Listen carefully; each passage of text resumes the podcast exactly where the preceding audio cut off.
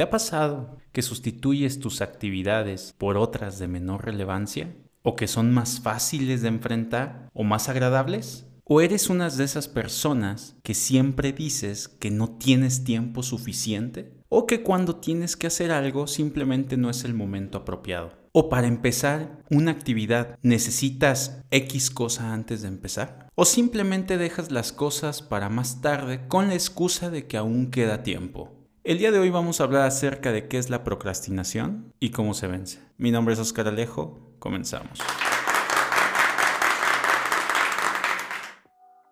Una de las principales cosas que se nos vienen a la mente cuando hablamos acerca de que una persona procrastina es que es una persona floja, que es holgazana, que no le gusta hacer las cosas, y esto es totalmente un mito. Va más allá de lo que nos pudieron haber dicho o de lo que pudiéramos imaginar. La procrastinación es un problema de regulación de emociones, no un problema de gestión de tiempo. Dicho en otras palabras, la procrastinación es enfocarse más en la urgencia inmediata de administrar los estados de ánimo negativos que en dedicarse a la tarea.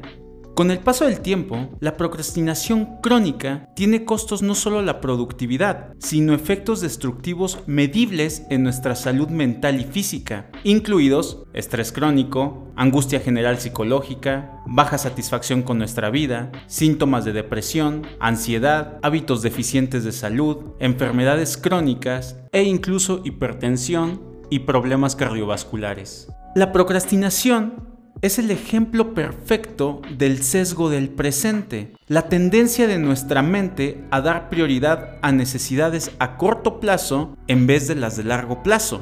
Con esto queremos decir que realmente el ser humano no fue diseñado para pensar hacia el futuro, sino más bien en el presente, en el aquí y en el ahora. Entonces, ¿procrastinamos debido a nuestros estados de ánimo negativos? La respuesta es sí. La procrastinación no es un defecto del carácter o una falta de habilidad para administrar el tiempo, sino una manera de enfrentar las emociones desafiantes y estados de ánimo negativos generados por ciertas tareas, ya sea aburrimiento, ansiedad, inseguridad, frustración, resentimiento, entre otras. En resumen, la procrastinación es un problema de regulación de emociones, no un problema de gestión de tiempo. Así que la naturaleza particular de nuestra versión depende de la tarea asignada o la situación. Podría ser debido a que la tarea misma es inherentemente poco placentera, como limpiar algo que está sucio u organizar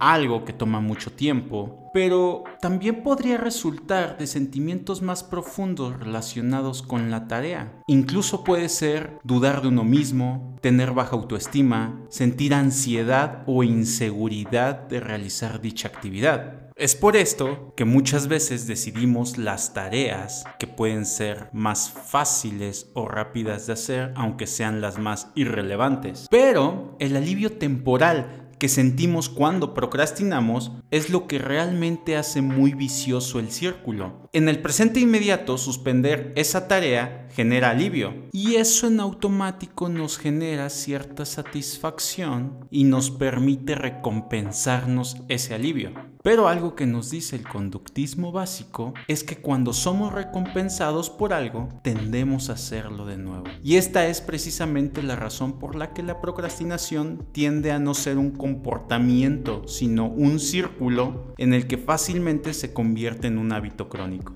Entonces tenemos que procrastinar es un hábito mental negativo que lleva a una persona a aplazar una tarea que tiene que realizar. Entendemos que la procrastinación está relacionada con una incapacidad para manejar estados de ánimos negativos en torno a una tarea. Pero, ¿Qué podemos hacer para dejar de procrastinar? Hay un método muy sencillo, conocido como la regla de los 10 minutos. Consiste en mentalizarte y lanzarte a realizar la tarea en cuestión durante solo 10 minutos, para, una vez concluido el plazo de tiempo, tú decides si continúas o no. Se dice que 9 de cada 10 veces decidirás seguir mucho más allá de los 10 minutos. Y esto es porque te ayuda a sumergirte en una tarea de inmediato, de forma que elimina ese miedo inicial que te impide ponerte a trabajar y te hace perder tiempo. También este método funciona porque ayuda a ahogar esos pensamientos exagerados negativos antes de iniciar la tarea, como lo es el aburrimiento, ansiedad, inseguridad o frustración. Y esto es porque cuando no queremos hacer algo,